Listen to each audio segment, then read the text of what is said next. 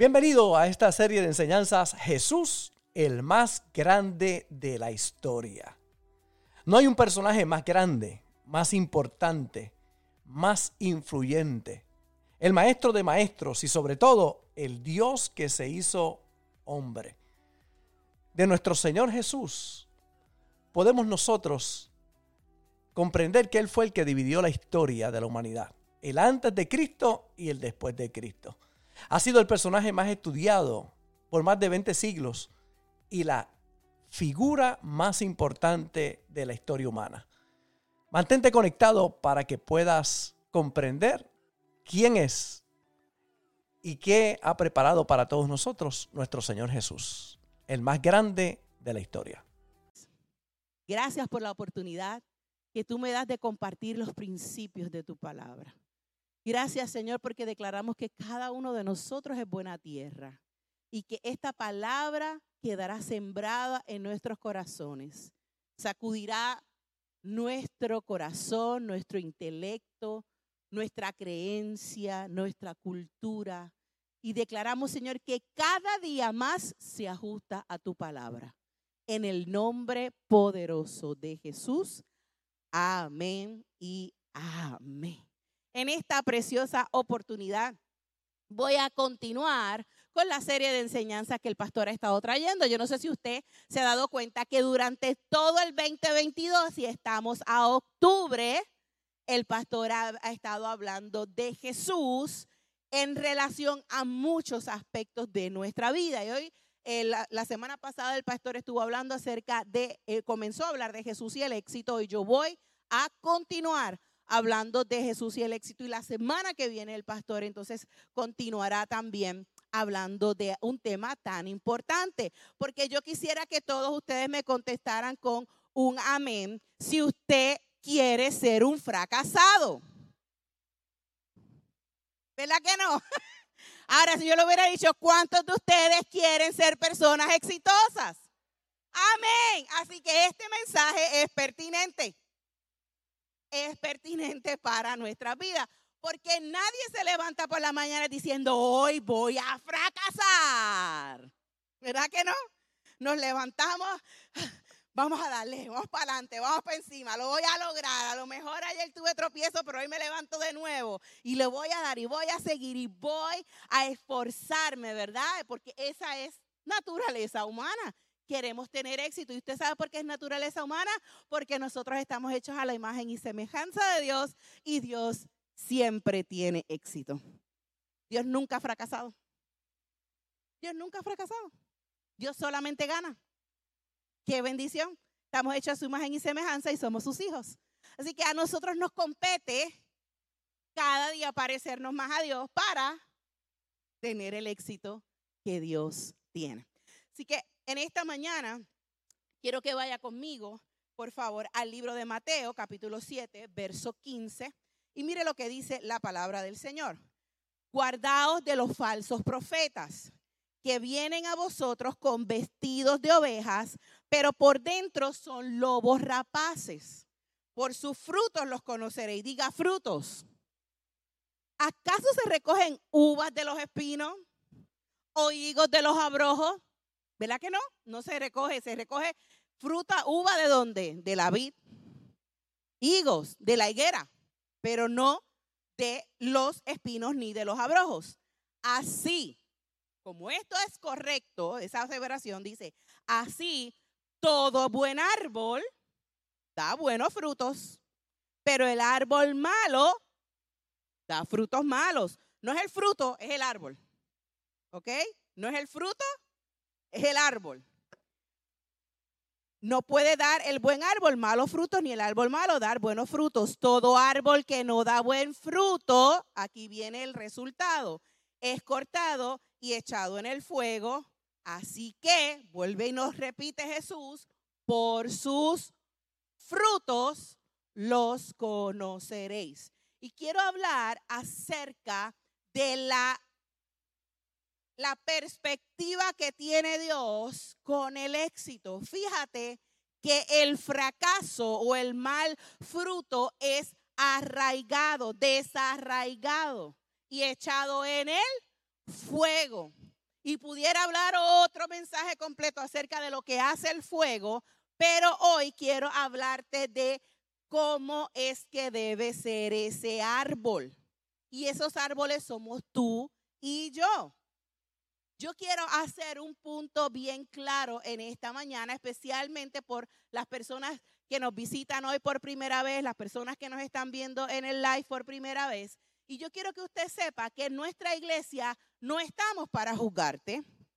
Esta iglesia no está para juzgarte. No está para decirte, este es bueno y este es malo, como Santa Claus, no tía nice. No, nosotros no somos santa. Nosotros lo que hacemos en esta iglesia es Número uno, no juzgarte. Ni siquiera nuestra opinión personal realmente importa. Lo que yo piense de ti es irrelevante. Es irrelevante. Yo me esfuerzo por pensar bien de todo el mundo. Hay algunas personas que me lo hacen un poquito más difícil, pero de que me esfuerzo, me esfuerzo. ¿Verdad? Yo no estoy hablando de ustedes, yo sé que probablemente eso no le pasa, le estoy hablando de mi testimonio. Pero realmente lo que yo piense de ti, no importa. En esta iglesia no estamos para jugarte, nuestra opinión personal realmente no importa, pero lo que sí nosotros hemos sido llamados a hacer en esta iglesia es a acercarte cada día más a Jesús. Nuestra labor, nuestra labor principal, nuestro propósito de existencia es acercarte cada día más a Jesús. Porque una relación personal con Jesús es lo que verdaderamente desata que tu vida pueda mejorar. Una relación personal con Jesús es lo que desata que tu vida verdaderamente pueda mejorar. Si tú lo haces porque el pastor y yo te veamos y digamos, mira qué chévere, mira qué bien lo hace, mira qué esforzado, mira que no falta la iglesia, mira, eso verdaderamente no importa. Sí importa que Jesús esté cerca de tu corazón. Porque cuando Jesús está, inevitablemente mejoramos. Inevitablemente nuestras vidas mejoran. Y hoy yo quiero hablarte acerca, te dije que somos esos árboles, ¿verdad? Hoy yo quiero hablarte acerca de que la bendición el éxito de tu vida se encuentra en lo profundo. Tu bendición se encuentra en lo profundo. Y entonces, cuando pensamos, ¿verdad? En lo profundo, pensamos eh, hasta debajo del mar, ¿verdad? Debajo de la tierra. Y yo quiero que usted por un momento me regale sus oídos, recordando siempre que mi intención con este mensaje es acercarte a Jesús a no juzgarte, a no emitir una opinión personal sobre tu vida, para que puedas recibir este mensaje, puedas atraparlo, puedas engancharte en este mensaje y pueda haber en tu vida un proceso de crecimiento. Amén. Mire lo que la palabra del Señor dice en el libro de Génesis capítulo 2, verso 4 en adelante. Dice, este relato, este es el relato de la creación de los cielos y la tierra. Cuando el Señor Dios hizo la tierra y los cielos, no crecían en ella plantas salvajes ni granos porque el Señor aún no había enviado lluvia para regar la tierra, ni habían personas que las cultivaran. Adán no había sido creado, Adán y Eva no habían sido creados y tampoco había lluvia porque la lluvia vino mucho tiempo después, cuando Noé, recuerdan que esa fue la primera vez que llovió, por eso es que la gente no le creía a Noé que iba a venir lluvia del cielo, porque nunca antes lo habían visto, ¿verdad? Y vuelvo y repito, eso es otro mensaje, porque si yo me pongo a hablarte a usted de las cosas que nosotros no vemos porque hayan pasado y las ignoramos, entonces nos va a caer un aguacero y vamos a decir, ay, no estábamos listos pero eso otro mensaje, ese no es este. Dice, cuando el Señor Dios hizo la tierra y los cielos, perdón, si, no había lluvia para regar la tierra, ni habían personas que la cultivaran. En cambio, del suelo brotaban manantiales, diga manantiales. que regaban toda la tierra. Luego el Señor Dios formó al hombre. Luego de esto, de que Dios tiene manantiales que riegan toda la tierra, formó al hombre del polvo de la tierra, sopló aliento de vida en la nariz del hombre y el hombre se convirtió en un ser viviente. Después el Señor Dios plantó un huerto en Edén.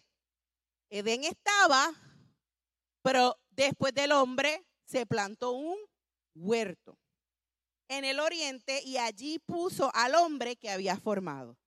Mire qué detallista es Dios. Dios forma el hombre. El Edén está, no hay lluvia, no había hombres que lo cultivaran, estaba, ¿verdad? Virgen aquella área, no habían frutos. Sin embargo, una vez crea al hombre, Dios hace un huerto y pone al hombre en donde está el huerto. Para que sepa el hombre que Dios siempre va a ocuparse de proveer a su vida. Cuando usted mira el origen, a veces lo que pensamos y nos enfocamos del origen es precisamente el pecado y la desobediencia, lo que le pasó a Adán y a Eva. Sin embargo, cuando nosotros somos detallistas en ver lo que el Señor hizo para cuando creó al primer ser humano, tú te das cuenta que repite la misma conducta. El Señor siempre está a nuestro cuidado. Dice, y el Señor Dios hizo que creciera del suelo toda clase de árboles, árboles hermosos y que daban frutos deliciosos. En medio del huerto puso el árbol de la vida y el árbol del conocimiento del bien y el mal. sigue diciendo, un río salía de la tierra del Edén que regaba el huerto y después se dividía en cuatro ramales. Y después se dividía en cuatro ramales. El primero llamado Pisón rodeaba toda la tierra de Ávila donde hay oro. El oro de esa tierra es excepcionalmente puro. También se encontraban allí resinas aromáticas y piedras de onices. El segundo llamado Guión rodeaba la tierra de Cus. El tercero llamado Tigris corría al oriente de la tierra de Asiria. Y el cuarto se llamaba Éufrates.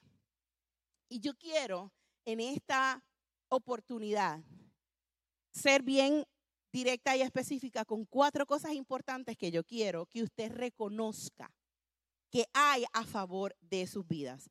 Fíjate que la palabra del Señor dice que Dios había puesto un huerto y después puso al hombre. El huerto fue creado para el hombre, no el hombre para el huerto. El huerto fue creado, la abundancia fue creada para nosotros dada por Dios y en detalle nos dice todo lo que allí había, frutos agradables, habían árboles hermosos. Yo me imagino aquellos árboles que daban sombra, que daban fruto, que daban placer, que daban bienestar a estos primeros seres humanos que habitaron la tierra. Y dice la palabra del Señor que, recuerden, no llovía, que la, el huerto era alimentado por un río que comenzaba en el huerto. Y esto tiene una importancia bien grande, porque yo quiero que tú sepas que Dios ha puesto un huerto para ti y que de tu huerto saldrán los ríos o el río que va a provocar que tu vida, que en tu vida haya éxito y haya bendición. ¿Y cómo yo lo sé? Dice la palabra del Señor que salía este río desde el huerto y se dividía en cuatro manantiales, en cuatro streams. Y esos, de esos cuatro ramales es lo que yo quiero hablarles en esta mañana. El primero se llamaba pisón. Cuando usted busca el, el significado de pisón, significa abundancia significa abundancia. Yo quiero que usted diga abundancia, pero mire cómo lo va a decir, no diga abundancia. Usted pronuncia, haga como los cantantes que le dicen que tú tienes que abrir las bocas para las vocales y usted diga abundancia. vamos, vamos. Está oscuro, nadie lo ve, dele. Abundancia. Aquí la única que se pueden reír es de mí, que lo estoy haciendo frente a todo el mundo. Abundancia. Así empieza Dios. Te dice, habían árboles, habían frutos, había oro, habían piedras, había todo lo que necesitaba el hombre y la mujer, la humanidad. Para vivir bien había abundancia. Y yo quiero que tú sepas que en el huerto de tu vida hay abundancia disponible para ti. Ahora, pastora, ¿por qué yo no estoy necesariamente en abundancia? Habrá personas aquí que pueden decir, sí es cierto, yo vivo en abundancia. Sí es cierto, yo lo reconozco en mi vida que he visto la abundancia de Dios a favor de nuestras vidas, pero tal vez hay otras personas que digan, eh, ¿cómo, se, ¿cómo se come? ¿Cómo se hace? ¿Cómo la obtengo? ¿De dónde sale? Yo no sé cuál es ese río, yo no sé cuál es ese, ese, eh, ese stream. No sé. Pastor, explíqueme. Para que haya abundancia en tu vida, necesitas entender la historia de Dios con su pueblo. Necesitas entender la constante de Dios. Y en esta hora yo voy a traer a tu vida una, un recordatorio y tal vez una revelación para muchos de cómo nosotros vivimos en abundancia. Cuando usted mira la historia del pueblo de Israel, todo el tiempo la relación que Dios tuvo con su pueblo, eh, te voy a sacar con plata y oro, te voy a sacar que no hayan enfermos, pero ¿qué vas a hacer? Vas a construirme un altar desde el desierto. El Señor no esperó a meterlos a la tierra prometida, a Canaán. El Señor le dijo, no, en el proceso me vas a levantar un templo. Porque Dios quiere que tú siempre tengas la oportunidad de adorar al Señor, Dios de los cielos, y que puedas acceder, acceder, acceder o accesar a la abundancia. Y sabemos que el pueblo de Israel, aunque estuvo 40 años en el desierto, vivió en abundancia. Cuando tenían sed, había agua. Cuando tenían hambre, había maná. Cuando se quejaban, habían codornices. La ropa no se les gastaba. El calzado crecía con ellos. Tantas cosas que significan abundancia. Ahora, ¿cómo nosotros accesamos abundancia? Con nuestra adoración a Dios, con nuestra obediencia a Dios, con dar lo que a Dios le pertenece. Y Malaquías capítulo 3, verso 10 dice, la nación entera me habéis robado. ¿Y cómo me habéis robado? En vuestros diezmos y en vuestras ofrendas. Y probadme ahora en esto, a ver si no abriré las ventanas de los cielos y derramaré sobre vosotros bendición hasta que sobre y abunde. Y fíjense, hay muchas personas que tienen un concepto erróneo de lo que son los diezmos. Los diezmos, que es el 10%, lo dice la misma palabra, de tus ingresos, no es otra cosa que honrar y adorar al Dios que te dio la vida, y ponerlo en el lugar donde Él, a Él le corresponde, que es antes que nada.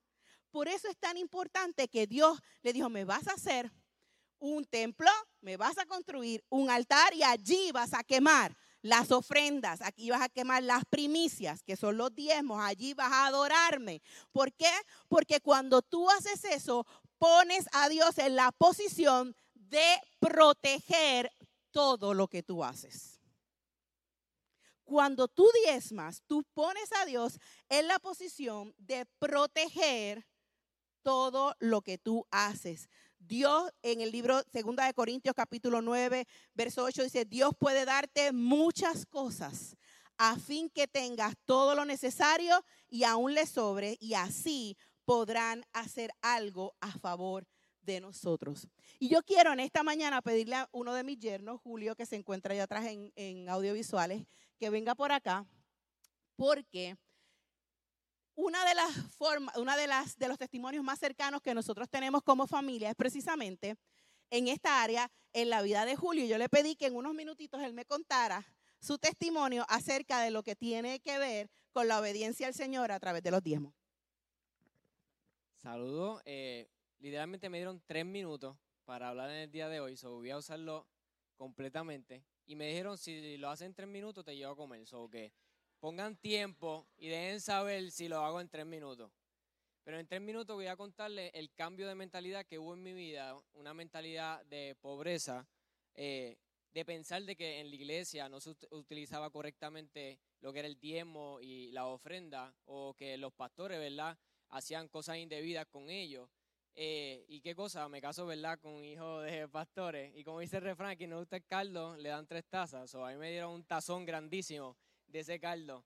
Eh, y pero tener esa mentalidad de que sin prueba alguna, porque a, veces piensan que yo no iba a la iglesia y cuando llego a la iglesia pues cambio mi mentalidad. No, yo voy a la iglesia desde niño y yo siempre supe que Jesucristo era mi Señor y Salvador y yo me bauticé desde niño, pero tenía esa mentalidad que me hacía vivir en una mentalidad de pobreza, una mentalidad que el, todo que yo trabajaba no me daba o no podía alcanzar más allá de lo que yo quería. Eh, y una mentalidad que vino, ¿verdad? Por mi familia, que me enseñaba que el diezmo se usaba para cosas indebidas o que no debía hacer eso. Eh, y como dice el pastor, la información está sienta como los resultados que da. Yo veía que ellos no, tenían resultados o yo veía que lo que ellos decían no, no me, da, no me hacía lógica.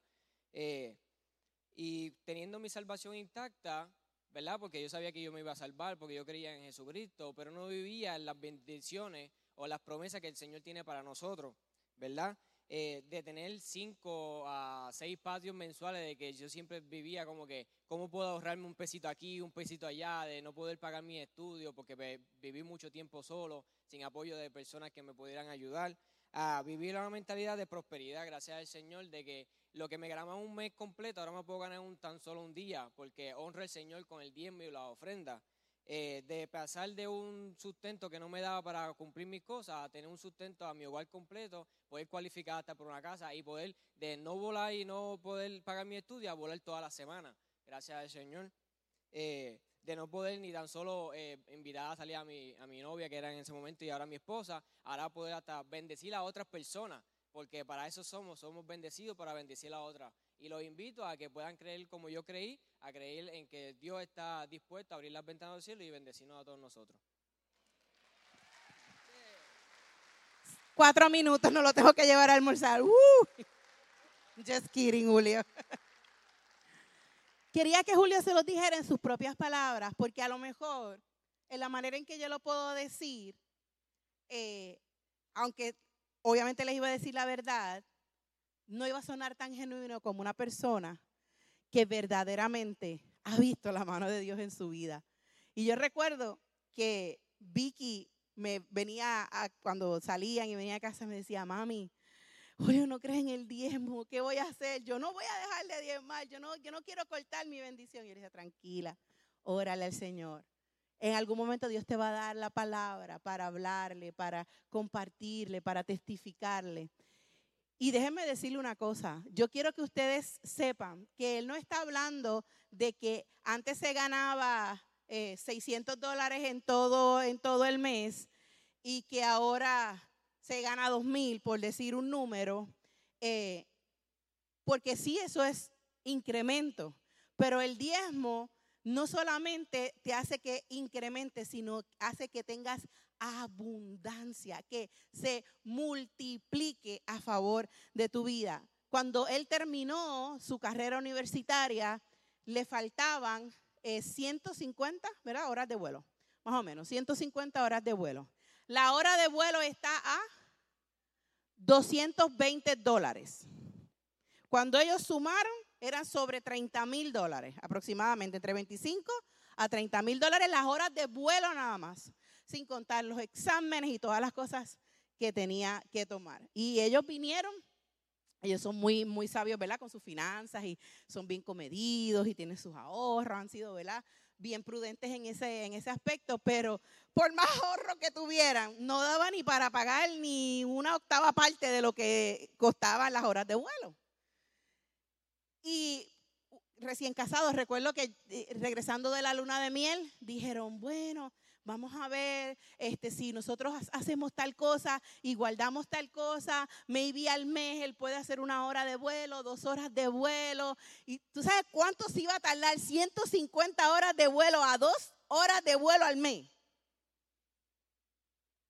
Un montón. Y ellos en una actitud positiva, ya Julio estaba diezmando, comenzó a diezmar en la iglesia de Carolina, que era de donde él, eh, perseveraba por 10 años. Luego cuando se casa con Vicky, viene para acá, para la iglesia de Vega Baja, continúa diezmando en su casa, en su iglesia, que es este lugar. Y yo le dije, inspirada por el Espíritu Santo, le dije, ustedes no van a tener que usar un solo centavo de sus ahorros para que Julio complete sus horas de vuelo. Y ellos, amén, pero acá me imagino que, wow, mami dándonos un pep talk, tú sabes. El espíritu de la pastora se le metió a mami aquí, ¿verdad? Porque obviamente lo que los queremos animar. Sin embargo, no pasó yo creo que ni dos meses. Y una persona, un día, ah, un día, al otro día, una persona lo llamó y le dijo estas palabras peleé con Dios porque no quería hacer esto. Peleé con Dios porque no quería hacer esto. Yo quiero que tú sepas que fue Dios que me lo dijo porque yo no quería hacerlo. Yo quiero pagar todas las horas de vuelo que te faltan para tu licencia comercial.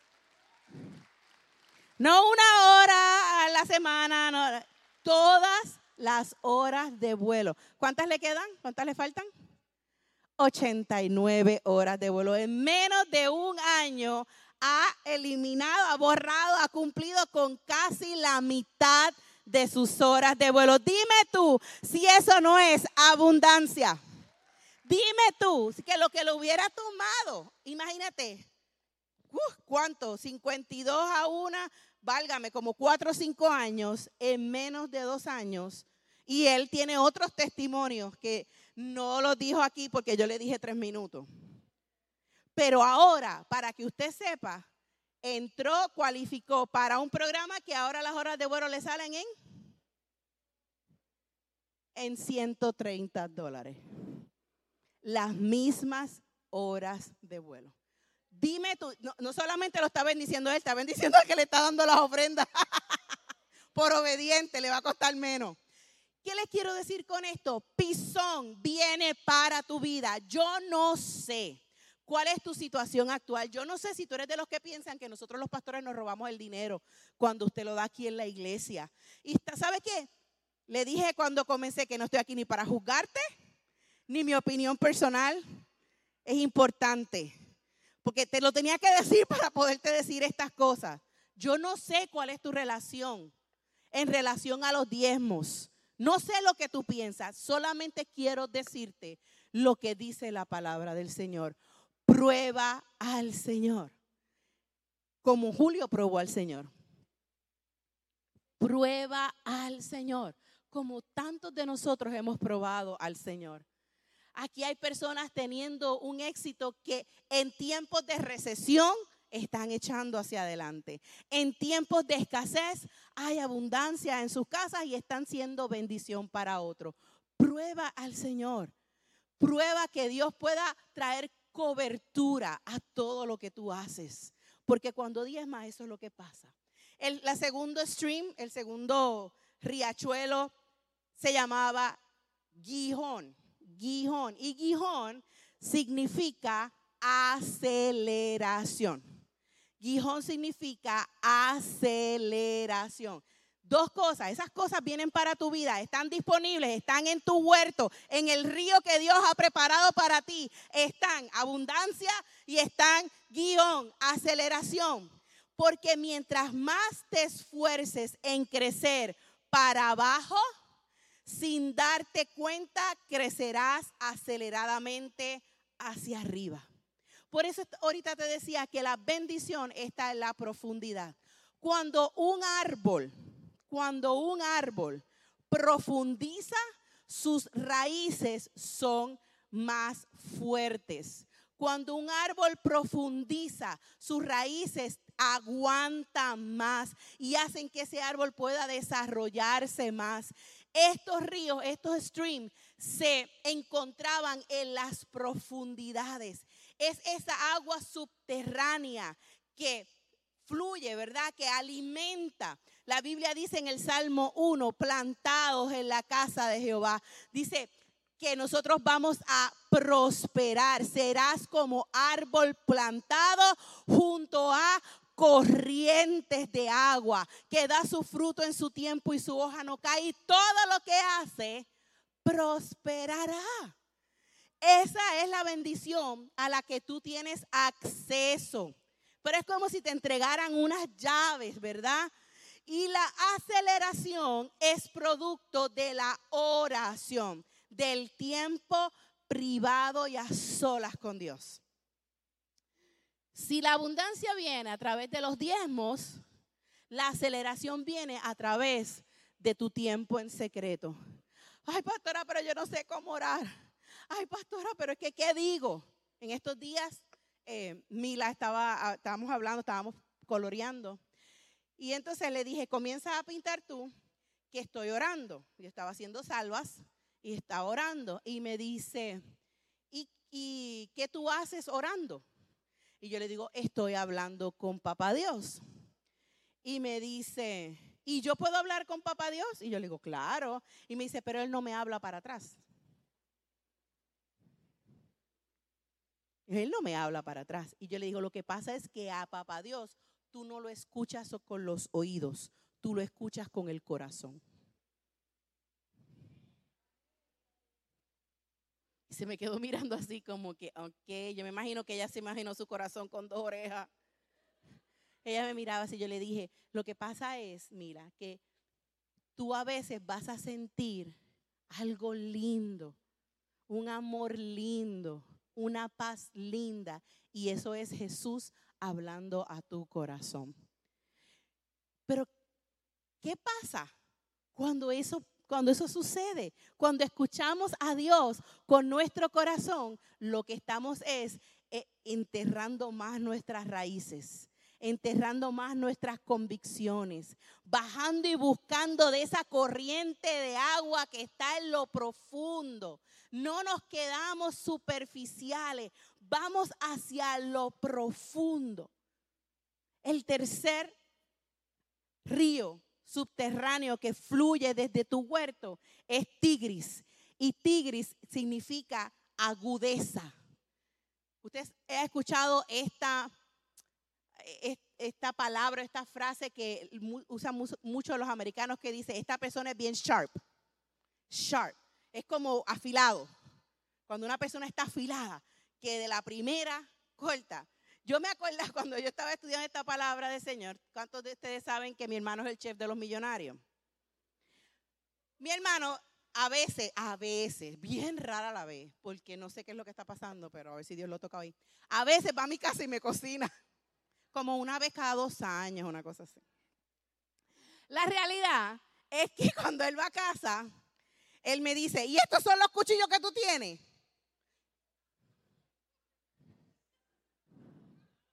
Y yo, totalmente ofendido, una chef como yo, me dije, esto no sirve. Y yo, yo corto de lo más bien. La cosa es que remodelamos la cocina boté los cuchillos viejos y me compré un cuchillo, no mucho, un cuchillo bueno. Yo no necesito más de uno. La primera vez que yo corté con ese cuchillo dije, ah, ahora entiendo lo que decía José. Yo no te lo había querido decir porque me avergonzaba mucho. Yo, ah, Eso, mira, eso. Y cortó también. Eso es ser sharp. Eso es ser efectivo. Dios tiene en tu huerto abundancia. Dios tiene en tu huerto aceleración. Dios tiene en tu huerto agudeza. Vas a ser efectivo. Vas a minimizar la confusión en tu vida. ¿Cuántas veces me encuentro con tantas personas que se, se sienten paralizados porque no saben qué decisión tomar. Se sienten paralizados. Y vienen donde nosotros, pastor, pastora, ¿qué hago? ¿Cómo lo hago? ¿Qué digo? ¿A qué le digo que sí? ¿A qué le digo que no? Y claro que nosotros estamos aquí para ayudarte, pero la realidad es que van a haber momentos en tu vida donde tú no tienes alrededor tuyo a quien preguntarle. Pero si tú eres una persona que tienes la agudeza de Dios en ese momento, tú vas a decir, espérate un momentito, Señor, Señor, ¿qué escojo? Dime qué escojo. Y la única forma de tú saber cuál va a ser una respuesta que está de acuerdo a lo que Dios quiere es conociendo su palabra. Si tú no sabes cómo Dios piensa, pues puede venir algo a tu mente que no sea de Dios. Pero cuando tú conoces lo que Dios piensa, entonces vas a tener ese filo, mira, como cuando predicó el pastor de amolando el hacha. Vamos a tener ese filo bien amolado. Vamos a tener ese filo que vamos a decir sí a lo que tenemos que decir que sí, no a lo que tenemos que decir que no. Basta lo que tenemos que decir, basta a darle hacia adelante a lo que tenemos que decir. Vamos hacia adelante porque vas a ser una persona sharp. Amén. Dale fuerte ese aplauso al Señor. En las aguas profundas, escuche esto bien, en los ríos subterráneos no hay contaminación. Es agua pura, llena de los minerales y de toda sustancia que un árbol necesita para que sus raíces sean alimentadas correctamente. El agua que está en la superficie, aunque agua, es contaminada. Por eso es que tú no solamente puedes depender de lo que escuchas en la iglesia, de lo que escuchas de otras personas. ¿Por qué? Porque esas palabras están contaminadas con la experiencia de esas otras personas. Y pueden ser buenas, yo no digo que no. Y el agua puede servirte, pero es limitada. El agua de la superficie es limitada. De hecho, de hecho les cuento que las personas que verdaderamente saben hacer crecer árboles no le echan tanta agua, no las riegan tanto. Porque obligas a la raíz a profundizar, a profundizar para buscar el agua pura. Tiene que llegar el día en que tú y yo dependamos más de nuestra intimidad con Dios que de la información que otras personas nos dan.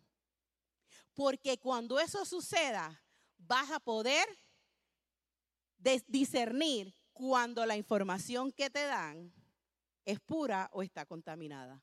Por eso es que vemos a tantas personas, dice la Biblia como, en el libro de Santiago, llevadas de un lado para otro en todo viento de doctrina. Hoy están bien, mañana están mal. Hoy vienen a fuente, mañana van a lo que no es fuente. Y yo no, yo no estoy diciendo que nosotros somos perfectos, pero quiero decirte que aquí nosotros nos esforzamos por darte una palabra que verdaderamente va a hacer un cambio en tu vida. Unas veces están en fe, otras veces están en miedo. Unas veces son libres, otras veces son esclavos.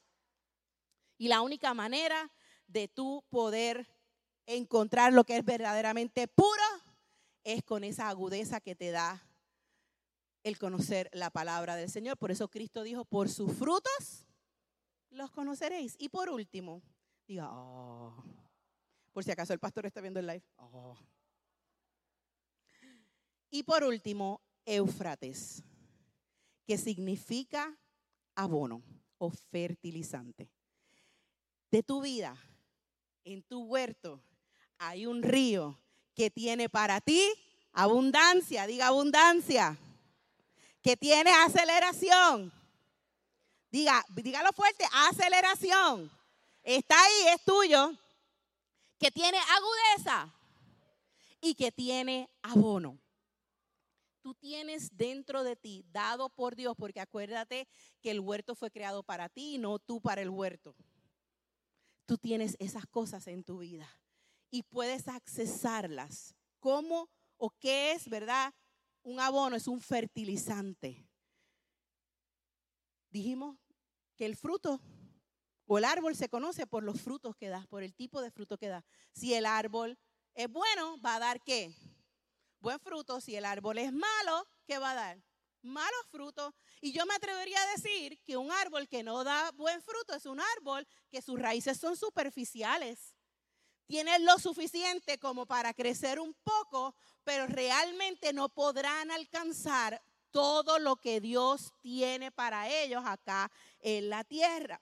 Y el abono no es otra cosa, es, es ese ingrediente que altera la cosecha. Un árbol con abono es un árbol que altera su fruto y da un buen fruto. Un árbol sin abono es un árbol desnutrido que no puede dar un buen fruto. Da un fruto mediocre o un mal fruto. Y nosotros no queremos ser personas que demos malos frutos. Nosotros queremos, miren, no solamente por su tiempo aquí en la tierra, por su eternidad. Muy pocas personas piensan en su eternidad, lo que sí soy salvo, sí soy salvo, pero todo lo que tú siembras aquí, dice la Biblia que hace tesoros en el cielo. Todo lo que tú haces aquí en la tierra se traduce en, tesoros en el cielo, donde Cristo mismo dijo que allí no hay polilla, que no hay nada que lo corrompa. Pues entonces vamos a vivir vidas buenas aquí, que sean ese, esa semilla para nuestra eternidad. Por sus frutos los conoceréis. Vamos a alterar esa, ese fruto con abono. ¿Cómo nosotros abonamos nuestras vidas? Número uno, por nuestro servicio. Cuando tú sirves a alguien más, en especial dice la palabra a los de la familia de la fe, tú estarás dándole a tu huerto el abono correcto. Cuando tú siembras tus semillas, tus ofrendas, diferente a lo que es el diezmo, tus ofrendas para provocar un adelanto en la vida o en el proyecto que Dios ha establecido delante de tus ojos para hacer, es un abono correcto para tu semilla. Por eso nos gozamos todos los hermanos de la iglesia que están ayudando a la fundación, bendecidos para bendecir, buscando qué? Sanar, aliviar la vida de otro. Eso es abono. Cuando tú siembras tu semilla, cuando tú traes tu ofrenda, cuando tú eh, sirves, cuando pactas con Dios, estás abonando tu huerto. Tu huerto. Así que es sumamente importante que nosotros entendamos esto. Ezequiel 33, 24 y 25 dice, ten cuidado con las palabras que recibes de la gente que te rodea. A veces los elogios son una trampa y te están dejando regar por las, o te estás, tienes que saber que o te estás regando, dejando regar por las personas o te estás regando, dejando regar por Dios. Ezequiel capítulo 33 dice, hijo de hombre, el remanente de Israel que vive disperso entre las ciudades destruidas, sigue diciendo, y aquí vuelvo a traerte a el comportamiento constante de Dios, dice, ah, dice la gente cuando estaban en el exilio, el pueblo de Israel dice, Abraham era un solo hombre. Y sin embargo, llegó a poseer todas toda la tierra. Abraham era un solo hombre. Y llegó a poseer toda la tierra. Nosotros somos muchos. Decía la gente en el exilio, los judíos en el exilio. Sin duda se nos ha entregado la tierra como posesión. Por lo tanto, dile a esas personas, le dice Dios a Ezequiel, dice, esto dice el Señor soberano, ustedes comen carne con sangre, rinden cultos a ídolos y asesinan a los inocentes. ¿De veras piensan que la tierra debería ser suya? Mire qué constante es Dios. Y es que yo te voy a decir una cosa, un hombre y una mujer con un pacto con Dios puede más que una multitud esforzada. Abraham tenía un pacto con Dios. Abraham tenía su huerto bien hidratado. Había abundancia, había bendición, había aceleración. Por eso Dios le entregó toda la tierra. Por eso de Él salen todas las tribus. Por eso de Él sale el pacto que todos los judíos pudieron disfrutar.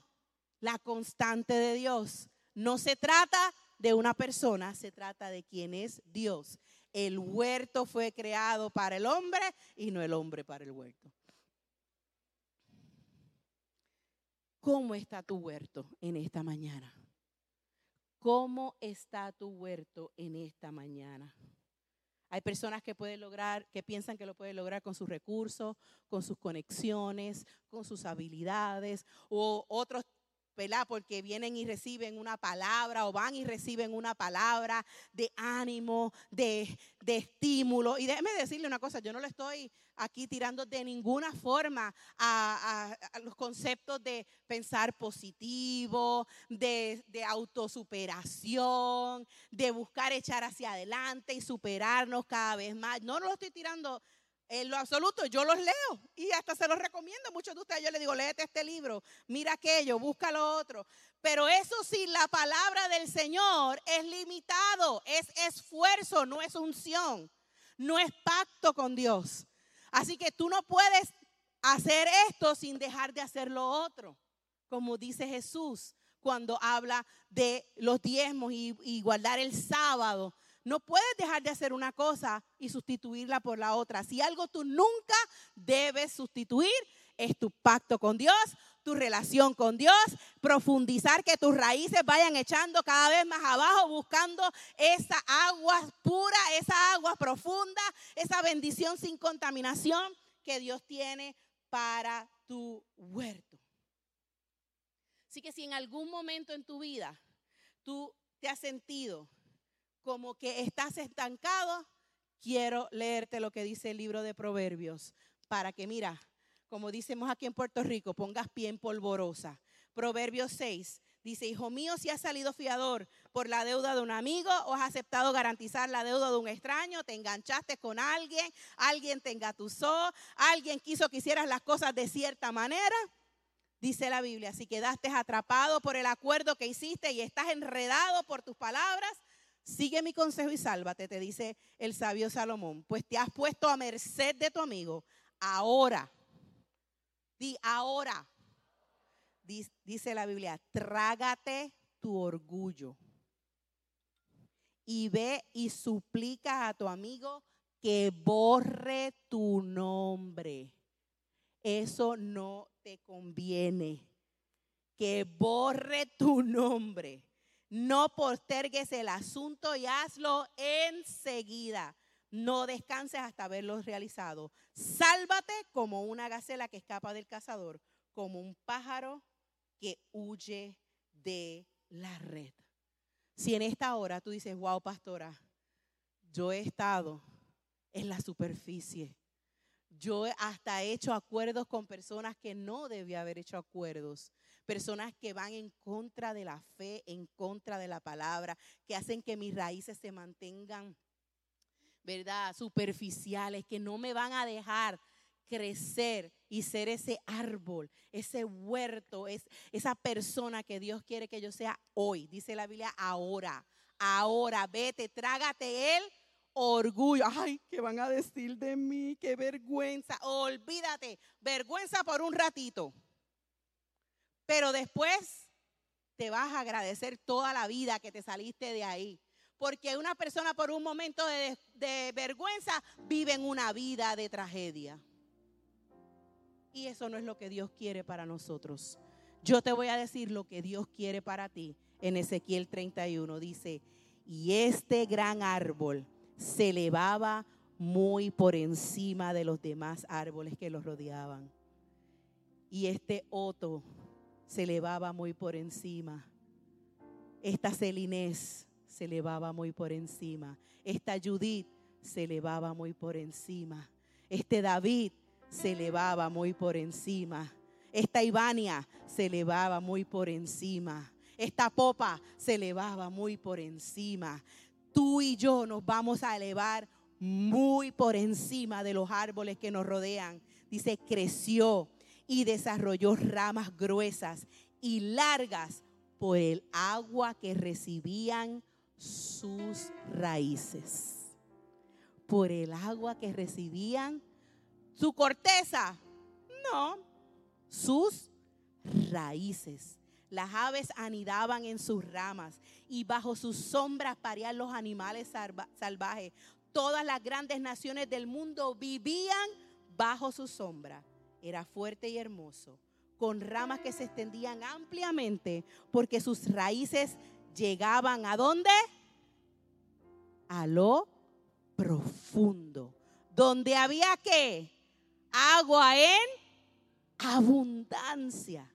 Ningún otro cedro del jardín de Dios podía hacerle competencia. Ningún ciprés tenía ramas como la suya, ningún plátano oriental tenía ramas comparables, ningún árbol del jardín de Dios tenía una belleza parecida. Como hice tan hermoso este árbol y le dio un follaje tan magnífico, era la envidia de los demás árboles del Edén, el jardín de Dios. ¿Tú sabes por qué Dios quiere que tú, que tus raíces estén bien profundas? Y que tú crezcas y que pueda haber mucha producción de tu vida, porque la gente te está mirando. ¿Por qué usted piensa que la cizaña y el trigo crecen juntos, pero después, dice la Biblia, se echa a ver cuál es cuál y puede ser cortada la cizaña? Porque el trigo crece derecho y la cizaña se escocota. Hay muchos de ustedes que a lo mejor se sienten que ha habido mucha cizaña alrededor de ustedes y se sienten presionados por situaciones o personas que no valoran lo que usted es, no valoran su relación con Dios. Dale tiempo. Dale tiempo. Profundiza. No te enfoques en lo superficial profundiza. No te eh, enfoques en lo temporal, en lo pasajero. Profundiza.